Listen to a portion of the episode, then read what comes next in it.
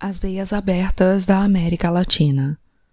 Vila Rica de Ouro Preto, a Potosí de Ouro.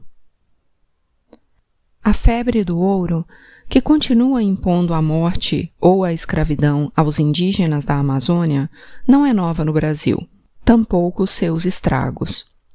Durante dois séculos a partir do descobrimento, o solo do Brasil teimosamente negou os metais aos seus proprietários portugueses.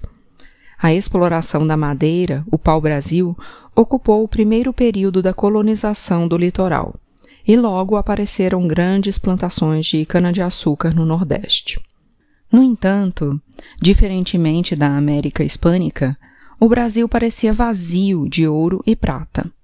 Os portugueses não tinham encontrado ali civilizações indígenas de alto nível de conhecimento e organização somente tribos selvagens e dispersas.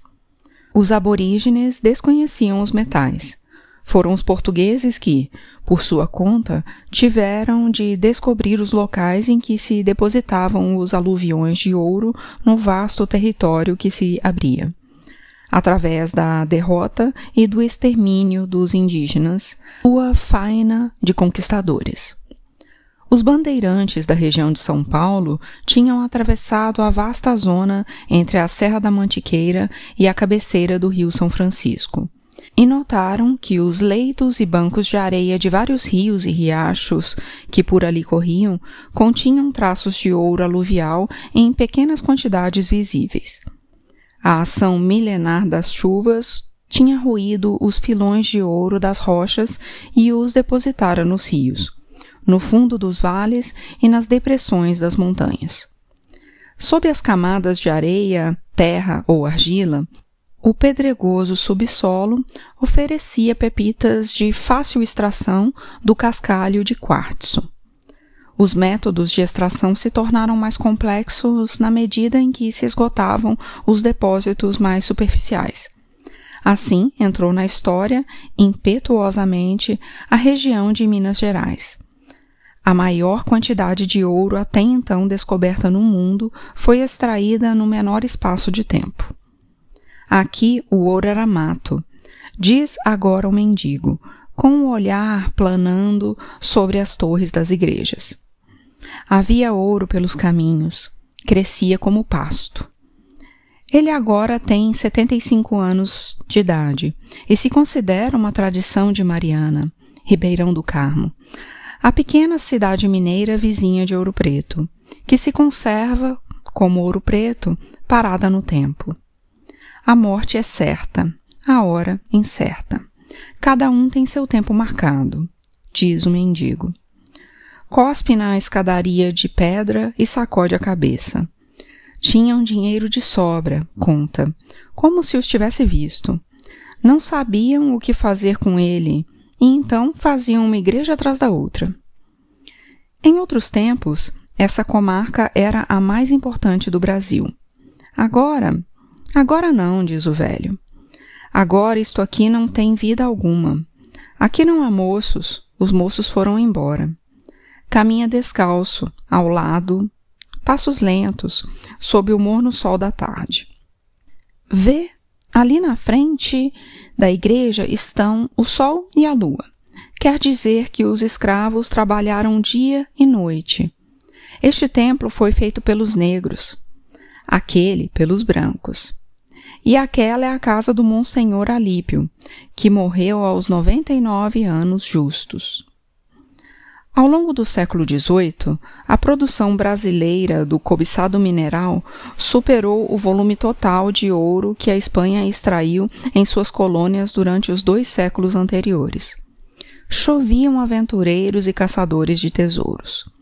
O Brasil tinha 300 mil habitantes em 1700. Um século depois, ao final dos anos do ouro, a população já se multiplicara 11 vezes não menos que 300 mil portugueses emigraram para o Brasil durante o século XVIII, um contingente de população maior do que aquele que a Espanha transferiu para todas as suas colônias na América. Calcula-se em uns 10 milhões o total de negros escravos trazidos da África, desde a conquista do Brasil e até a abolição da escravatura. Embora não se disponha de uma cifra exata para o século XVIII, é preciso levar em conta que o ciclo do ouro absorvia a mão de obra escrava em enormes proporções. Salvador da Bahia foi a capital brasileira do próspero ciclo do açúcar no Nordeste. Mas a Idade do Ouro, em Minas Gerais, transferiu para o Sul o eixo econômico e político do país e, a partir de 1763, fez do Rio de Janeiro o porto da região, a nova capital do Brasil. No centro dinâmico da florescente economia mineira brotaram as cidades, acampamentos nascidos do boom e bruscamente crescidos na vertigem da riqueza fácil. Santuários de criminosos, vagabundos e malfeitores, nas gentis palavras de uma autoridade colonial da época. A Vila Rica de Ouro Preto foi elevada à categoria de cidade em 1711. Nascida da avalanche de mineiros, era a quintessência da civilização do ouro. Simão Ferreira Machado a descrevia, 23 anos depois, dizendo que os comerciantes de Ouro Preto, em matéria de poder, superavam sem termo de comparação os mais exitosos mercadores de Lisboa. Para cá, como se fosse para um porto, convergem e são recolhidas à Casa Real da Moeda grandiosas somas de ouro de todas as minas. Aqui vivem os homens mais refinados, tanto os leigos como os eclesiásticos. Este é o assento de toda a nobreza e a força dos militares. Esta é, em virtude de sua posição natural, a cabeça da América íntegra, e pelo poder de suas riquezas, a pérola preciosa do Brasil. Outro escritor da época, Francisco Tavares de Brito, em 1732, definia Ouro Preto como a Potosí de ouro. Com frequência chegavam a Lisboa queixas e protestos contra a vida pecaminosa em Ouro Preto, Sabará, São João del Rei, Ribeirão do Carmo e todo o turbulento distrito mineiro. As fortunas eram feitas e desfeitas num abrir e fechar de olhos. O padre Antonio denunciava que sobravam mineradores dispostos a pagar uma fortuna por um negro que soubesse tocar a corneta e o dobro por uma prostituta mulata, para com ela entregar-se a contínuos e escandalosos pecados. Mas os homens de Batina não se portavam melhor. Na correspondência oficial da época se encontram numerosos testemunhos contra os maus clérigos que infestavam a região. Eram acusados de usar a imunidade para contrabandear ouro em pó dentro de santinhos de madeira. Em 1705, afirmava-se que não havia em Minas Gerais um só cura que se preocupasse com a fé cristã do povo e seis anos depois, a coroa chegou a proibir o estabelecimento de qualquer ordem religiosa no Distrito Mineiro. Proliferavam, no entanto, as formosas igrejas construídas e decoradas no original estilo barroco característico da região. Minas Gerais extraía os melhores artesãos da época. Externamente, os templos pareciam sóbrios, despojados. No interior, símbolo da alma divina, resplandeciam no ouro puro dos altares, retábulos, pilares e painéis de baixo relevo. Não se economizavam os metais preciosos para que as igrejas pudessem alcançar também as riquezas do céu, como aconselhava o Frei Miguel de São Francisco, em 1710. Os serviços religiosos tinham preços altíssimos mas tudo era fantasticamente caro nas minas. Como ocorrera em Potosí, Ouro Preto se lançava à dissipação de sua súbita riqueza. As procissões e os espetáculos proporcionavam a exibição de vestidos e adornos de luxo fulgurante. Em 1733, uma festa religiosa durou mais de uma semana além das procissões a pé, a cavalo e em triunfais carros de nácar, sedas e ouro, com trajes de fantasia e alegorias. Havia também torneios equestres, touradas e bailes de rua ao som de flautas, gaitas e violas. Os mineradores desprezavam o cultivo da terra, e a região padeceu epidemias de fome em plena prosperidade. Entre 1700 e 1713, os milionários tiveram de comer gatos, cachorros, ratos, formigas e gaviões. Os escravos gastavam suas forças e seus dias nas lavagens do ouro. Ali trabalham, ali comem, escrevia Luiz Gomes Ferreira. E ali, geralmente, têm de dormir, e como ao trabalhar ficam banhados de suor enquanto os pés se esfriam nas pedras ou na água, quando descansam ou comem, seus poros se fecham e congelam de tal forma que eles se tornam vulneráveis a muitas enfermidades perigosas, como as bem severas pleurísia, apoplexia, convulsões, paralisia, pneumonia e muitas outras. A doença era uma bênção do céu que aproximava a morte. Os capitães de mato recebiam recompensas em ouro por cada cabeça cortada de escravo fugitivo. Os escravos eram chamados peças das Índias, quando eram medidos, pesados e embarcados em Luanda. Os que sobreviviam à travessia oceânica se transformavam, já no Brasil, nas mãos e nos pés do amo branco. Angola exportava escravos bantos e presas de elefante em troca de roupas, bebidas e armas de fogo. Mas os mineradores de ouro preto preferiam os negros que vinham da pequena praia de Uida, na costa da Guiné, porque eram mais vigorosos, duravam um pouco mais e tinham poderes mágicos para descobrir o ouro.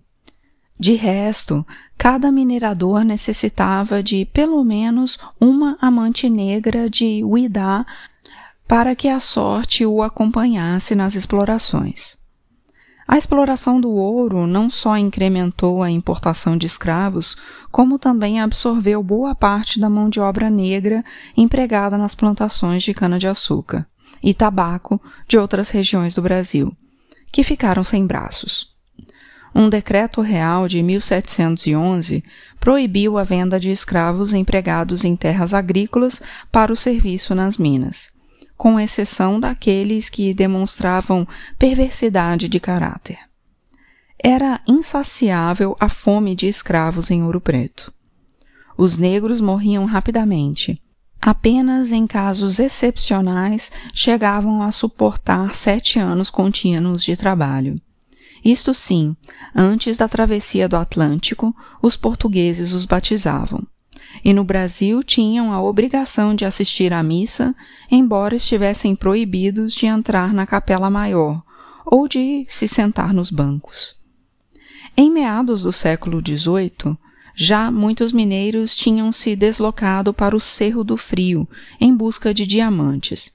Descobriu-se que as pedras cristalinas descartadas pelos caçadores de ouro eram diamantes. Minas Gerais oferecia ouro e diamantes casados, em proporções parelhas. O florescente acampamento de Tijuco se converteu no distrito de Diamantino, e ali como em Ouro Preto, os velhos vestiam a última moda europeia e encomendavam do outro lado do mar roupas, armas e os móveis mais luxuosos, horas de delírio e esbanjamento. Uma escrava mulata, Francisca da Silva, conquistou sua liberdade ao tornar-se amante do milionário João Fernandes de Oliveira, virtual soberano de Tijuco e ela, que era feia e já tinha dois filhos, converteu-se na Chica que manda. Como nunca vira o mar e queria estar perto dele, seu cavalheiro construiu para ela um grande lago artificial, no qual colocou um barco com tripulação e tudo. Nas faldas da Serra de São Francisco, levantou para ela um castelo, com um jardim de plantas exóticas e cascatas artificiais.